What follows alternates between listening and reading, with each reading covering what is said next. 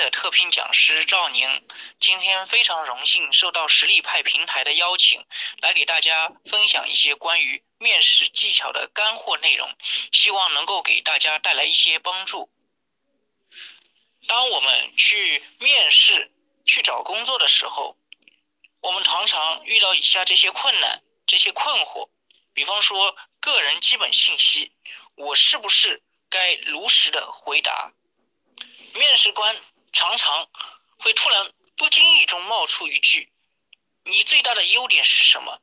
在座的各位伙伴，我们了解自己吗？哦，有没有完完全全去分析自己？你最大的优点是什么？是不是你所有的优点、强项，通通都要一股脑的都向面试官去讲吗？各位，我们。给面试官留下最好的印象只有一分半，也就是你在九十秒钟时间里边，你要给他留下一个第一印象是最好的。那我们需要讲什么呢？许多面试官都喜欢问这个问题，我不知道各位是怎么来回答的。啊，其实他的目的只有两点：第一，就是考验应聘者的诚实度，他有没有撒谎，能否真实客观地阐述自己的优点；第二。应聘者所阐述的优点是否符合这个职位所需要的素质？其实有的时候，优点与缺点会因为职位的不同而出现互换。就是对于一个职位而言的优点，可能会成为另一个职位的缺点。例如，具备很强领导力的人，往往不适合从事客服、助理及秘书等细节和服务他人为主的工作。因此，在准备这个问题的时候，建议从以下方面考虑：首先，列出自己的三到六个优点，然后就每个优点找出三个例子，而这种案例最好来自于学习、工作和生活三个方面，而不仅是一个方面。最后，从这三到五个优点中选出一到两个与申请职位相符合的优点。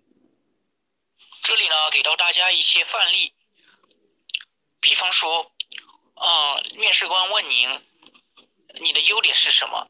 你可以说，认识我的朋友都说我解决问题的能力很强，往往能妥善处理比较难办的事啊问题。举个实际工作中的例子吧，在我大三暑假的时候，在某某某啊会计事务所做审计实习的时候，有一天发现领导。我的项目经理在业务上犯了一个比较原始的错误，他把审计报告中的一个数字的小数点位置搞错了。本来我想直接和他沟通指出他的错误，但是他当天恰好因为另外一个同事的数字错误而大发脾气。我觉得这样的话可能会比较尴尬，所以我换了另外一种提醒他的方式，给他发了个 email，委婉的提出了他的错误，同时呢还去问了其他几个专业问题。这样的话呢，啊，他既改正了数字错误，又给我讲解了许多专业知识，通过这种方式维护了他的专业威信。在的各位伙伴，然后他，那么如果以这样子的回答方式，你想想啊，我们的面试官听了以后会觉得怎么样？会觉得你已经是似乎成为了他们公司的一员。其实问一个人的优点是什么，还是比较好回答的。那么难就难在什么？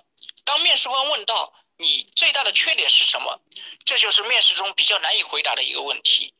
那么坦白的说，呃，如果你说出自己的缺点，固然是得到提倡的，但是也许你的某个缺点正是招聘公司拒拒收理由中的其中一条，那么这个缺点就成了死穴，点中就可能导致你的面试以失败而告终。但是绝口不提你的明显缺点，必然表明你不够诚实。于是有些人借用面经里面什么所说的哦提到的将优点当做缺点来大做文章的方法，就是回答了问题又推销了一把。例如有人说自己忘我工作而不注意休息，亏待了身体，并且假惺惺的检讨一番。还有人说自己是一个完美主义者，事事追求完美。以致影响了工作效率，这样的回答可能算是很好的答案，但是从其他方面来看，可能加速失败的一个进程。在我看来，这是一种很差的答案，绝对堪称双刃剑。尤其是一些老练的招聘经理，一听就知道你是在背面经，因为他们可能以前就是用这样的雕虫小技来回答这这个问题的，会呃一下就能听出你其实是想夸自己，也会觉得你这个人不诚实。那么如何来对待这个问题？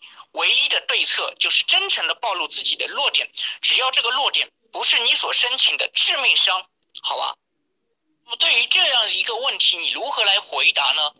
我想我会给大家一些参考。你可以这样讲啊，呃，说是我的公开演讲能力比较差啊。如果在公共场合谈论我不太熟悉领域的话，我经常会感到。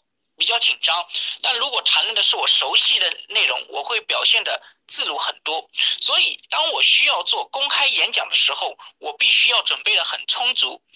那么，说实话，我确实很羡慕那些无论什么话题都能高谈阔论的人。好。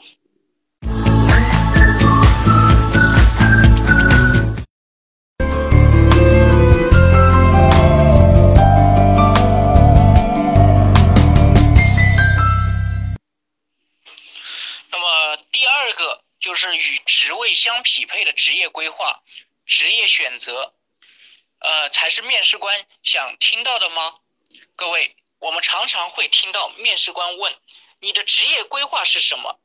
其实，面试官一般都喜欢对自己前途发展做过认真规划的应聘者。但是最重要的一点，大家千万要记得，也就是他必须考虑自己的公司能否给予你实现。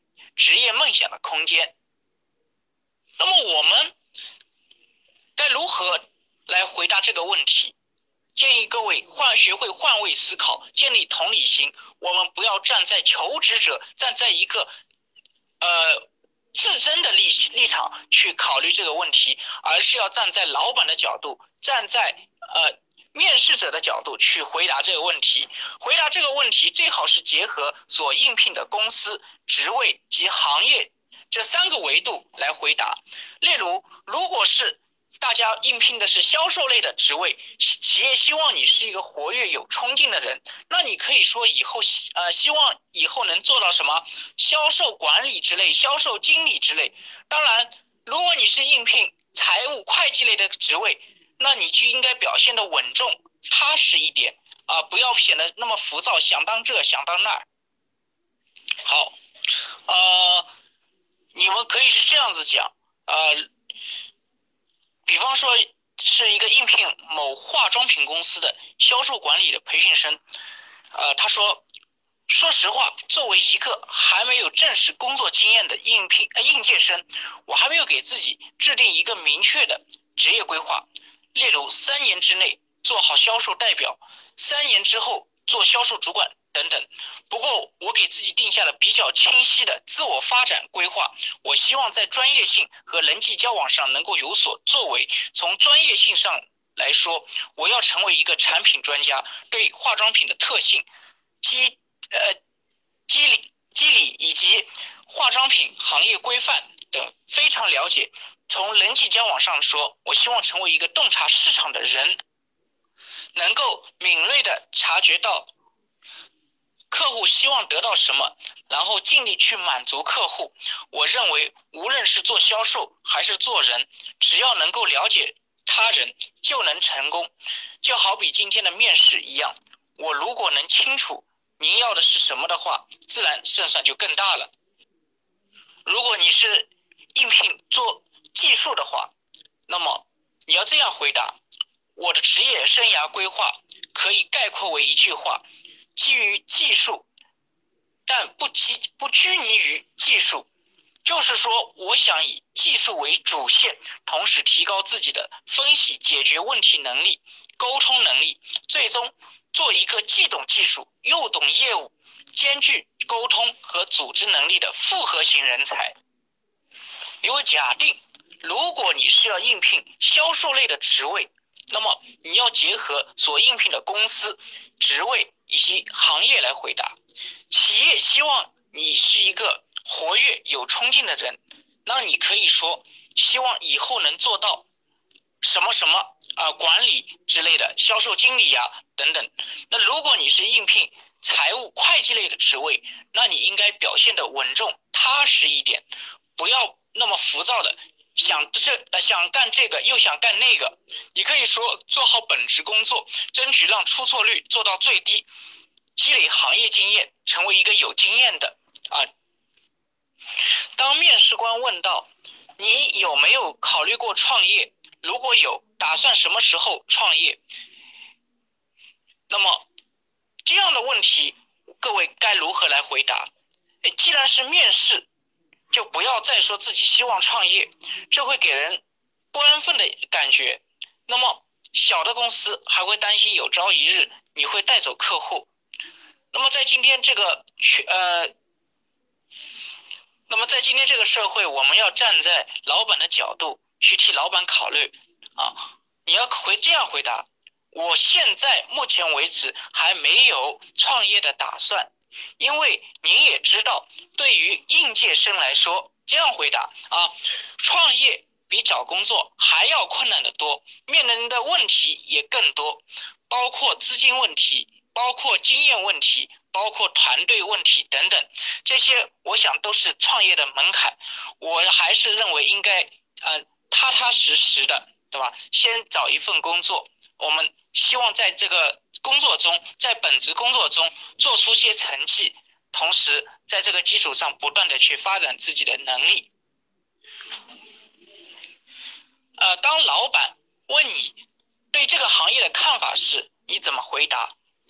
你这样回答，你就说，我觉得这个行业在中国比较有前途。我有这样的想法，主要是因为，首先我自己是个忠实的网民。每天都会花四到五个小时上网搜 email、看资讯、参与热点话题讨论等。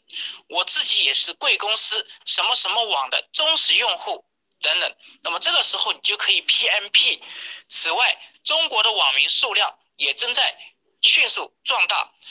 根据之前什么什么部门的对吧最新数据啊，中国网民数量已达到三点一六亿。保持全球第一位，这是一个具有很大市场空间的行业。觉得在这样的行业里，比方说在互联网这个行业从业，应该会有很大的发展空间。当然，还有一点最大的影响就是受贵公司的影响。贵公司在我们学校做的大平台、大作为的宣讲，会大力强调了互联网行业的前途，还给了很多的数据。所以，呃，我们把这个。呃，有事实、有数据的，呃，这样的话去跟面试官去讲，那么容易让别人去接受。其实，面试官问这个问题是通过这个问题想考察应聘者是否对于职位的工作内容、工作性质有所了解，他不是盲目的去投简历。那么，我们来回如何来正确回答这个问题呢？我之所以应聘这个职位，这是跟我的个人性格特点以及能力特长有关。因为我是一个十分外向且喜欢与他人相处的人，所以我觉得像这样的需要与人沟通、多交流的工作会比较适合我。而且在大学的学生会工作中，我也经常会在大型的外部企业相关活动中做一些联络沟通的工作。另外，在这个职位中，我觉得最重要的就是沟通的过程中不断分析别人的反馈，提高业务的效率和质量。这也很符合我喜欢分析问题的思考习惯。哎，假定面试官对你说，在和你聊天中，我觉得你是一个比较善于思考，但有些内向，但呃也有些过于谨慎和保守的人。那你善于思考，绝对是一件好事。不过过于谨慎和保守可能会不利于工作。那么这个时候，各位该如何来回答？你要这么回答。说实话，我这个人的确是一个非常仔细小心的人，也相对有些内向。不过和我熟悉的朋友都知道，其实我是一个非常好相处的人。在面试中，我可能会比平时倍加小心，所以可能表现的很就很谨慎啊。但是我真没有想到，谨慎和保守这会影响到这份工作，因为在我心中，谨慎和保守几乎就是对呃与这份工作呃人呃从业人员最最基本的要求。其实，面试官问这个问题的目的，主要是考验你是否有足够的心理准备应对枯燥的工作。实际上，任何工作都是枯燥的，关键还是看你如何从枯燥的工作中找到目标，获得成就感。回答范例时，我个人认为，无论是什么工作，做久了都会觉得枯燥的。我曾经在某某公司实习的时候。每天主要的工作就是负责录入客户资料、货物入库、出库等些信息，这看上去就是一个很无聊、非常枯燥的工作。但是我从输入的这些枯燥信息中，逐渐熟悉了客户的需求、货物在仓库的存储及出入流程，那使我比较全面、深入的了解了一个物流配送中心的运作流程。那我想。只要学会了在枯燥的工作中给自己设定目标，努力的去完成这些目标，就不会觉得工工作枯燥了。当然，这些意义也是由自己去发掘的。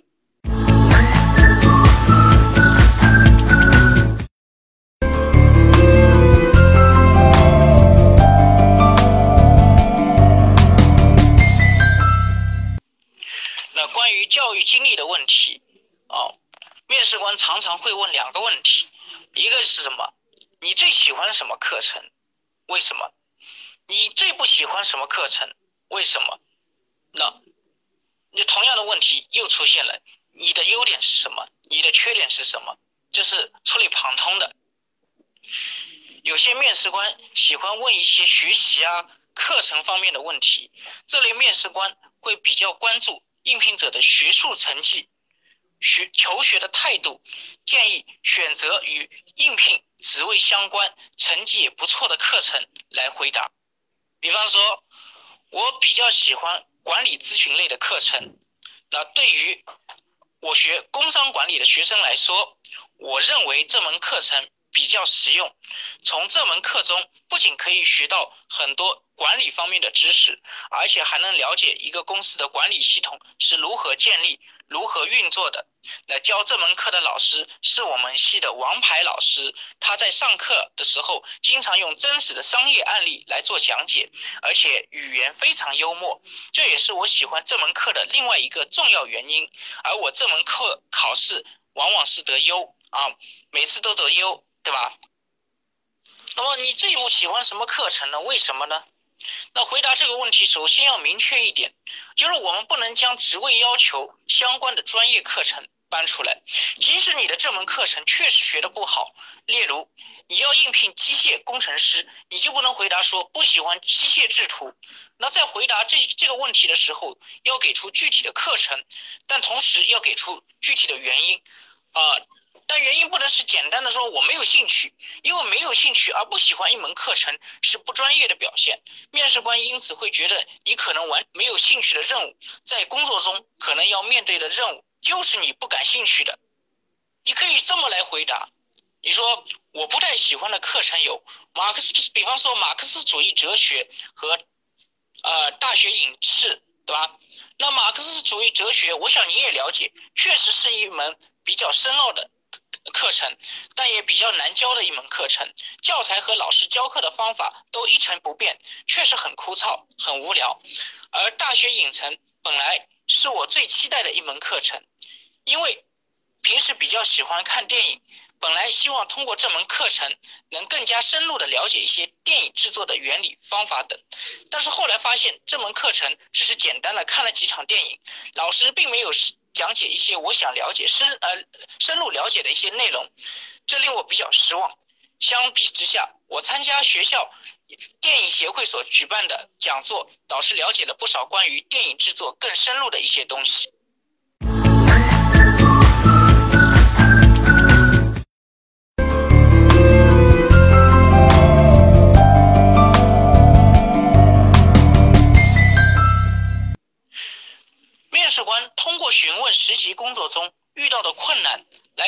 你面对困难解决问题的能力。那在具体呃描述具体的困难之后，啊，面试官更想听到的是你如何解决这些困难的。那么我给大家一些参考建议，我们可以这样回答。那我就谈谈我大二暑假在 F 一做兼职项目助理时遇到的一件紧急事件吧。在 F 一比赛期间，啊间歇期间，我负责给客户发盒饭，因为没有经验，场面有点混乱，以至于后来盒饭不够了。当时有人情绪很激动。我没来得及向我的上司请示汇报，就立即做出了反应。本着客户至上的原则，请他们留下联系方式，并承诺在午饭时间一定将饭盒饭送到他们手上。最后，所有的客户都没有再抱怨，比较平稳的处理了这个问题。假如再给我一次机会，我应该在源头上找问题，或者应该预先做好计划，将盒饭直接送到客房内啊，而不是让客户来领。